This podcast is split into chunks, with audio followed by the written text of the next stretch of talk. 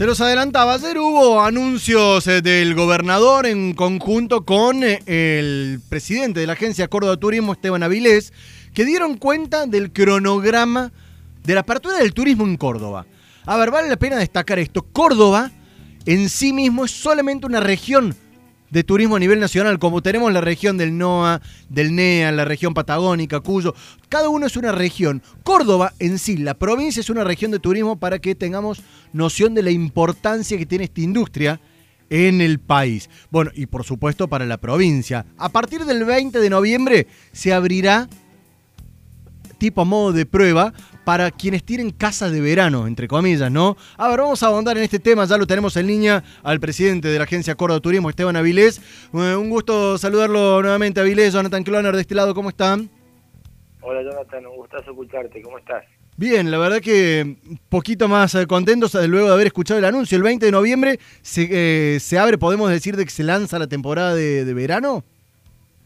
Yo diría que la temporada de verano sería mucho más claro identificarla con el 4 de diciembre, pero bien como planteás, hay una escala progresiva en lo que hace el veraneo y la primera etapa es el 20 de noviembre, que vamos a tener la posibilidad de que aquellos que tengan, eh, que son residentes en Córdoba y tengan casa de veraneo, eh, puedan eh, disfrutar específicamente de, de su propiedad. Lo mismo va a pasar en una segunda escala similar, que va a ser la del 18 de diciembre, con aquellos no residentes en la provincia de, Córdoba, perdón, y que tengan casa de veraneo en la provincia. O sea, a ver, para dejarlo en claro, yo por ejemplo que vivo en Córdoba Capital, tengo una casita en eh, Potrero de Garay, a partir del fin de semana del 20 de noviembre puedo ir hasta la casita a ver cómo está, a pasar el fin de semana. Y la semana siguiente, la semana siguiente, si yo vivo en La Rioja y tengo una casa en Mina Clavero, puedo viajar. Exactamente, esa es la segunda etapa del 18 de diciembre. Ah, recién el 18 de diciembre eso. Esteban, ¿cuándo van a estar habilitados los hoteles para el turismo local o para el turismo nacional? Sí. Nosotros los hoteles ya venimos una experiencia, Jonathan, de trabajar los protocolos porque está la hotelería esencial. Y aparte la hotelería también tuvo mucho que ver con las etapas de cuarentena vinculantes obligatorias. O sea, tenemos un segmento que viene con una experiencia no menor en todo el, el marco sanitario. Pero como bien planteás, la hotelería va a estar habilitada para la etapa del turismo eh, interno del 4 de diciembre. El 4 de diciembre abierta la hotelería. ¿Ya han hecho un cálculo, tiene un estimado? ¿Se puede hacer un estimado de cuánta gente estará movilizándose en la provincia a partir de estas habilitaciones progresivas, por supuesto? La verdad que no, por eso lo hacemos progresiva todo el esquema.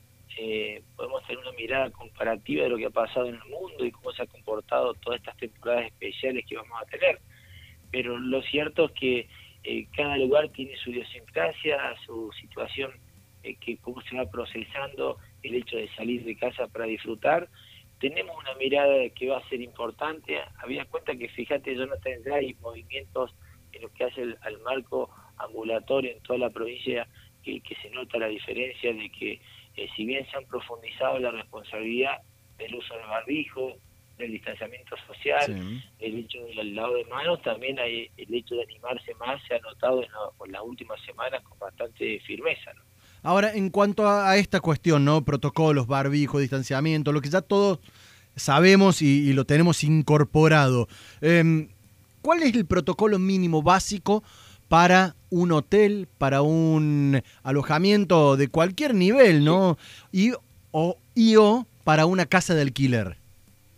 Sí, es muy similar, o sea, cuando hablamos del alojamiento, el protocolo es lo mismo para hotel, para cabaña, para hostel y para, digamos, casas desde el punto de vista eh, particular. Lo que tiene un, marco bastante diferente es lo que es camping, por su naturaleza, obvio. Eh, en esto, eh, lo más importante que uno puede afirmar, para que, que obviamente los privados lo han conocido en los últimos días, es que no hay aforo en lo que hace a las plazas, esto es muy importante para el privado.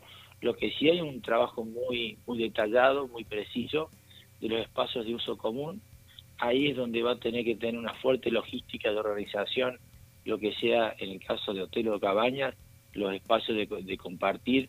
Y ahí lo que prima eh, son normativas eh, por anclaje complementarias o similares a lo que ya venimos viendo o disfrutando en responsabilidad social en lo que hace el marco gastronómico, ¿no? distanciamiento, eh, las medidas sanitarias eh, de los trabajadores, el, distanciamiento, los, los pasos entre, eh, digamos que se deben dejar eh, entre respaldar perdón de silla y silla.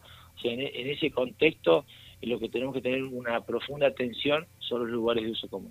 Esteban, pensando en el derrame económico, ¿no? De, retomar actividad, porque esto viene, la hotelería que no podía trabajar, eh, reactiva los restaurantes, reactiva los paseos turísticos, todo lo que trae el turismo consigo.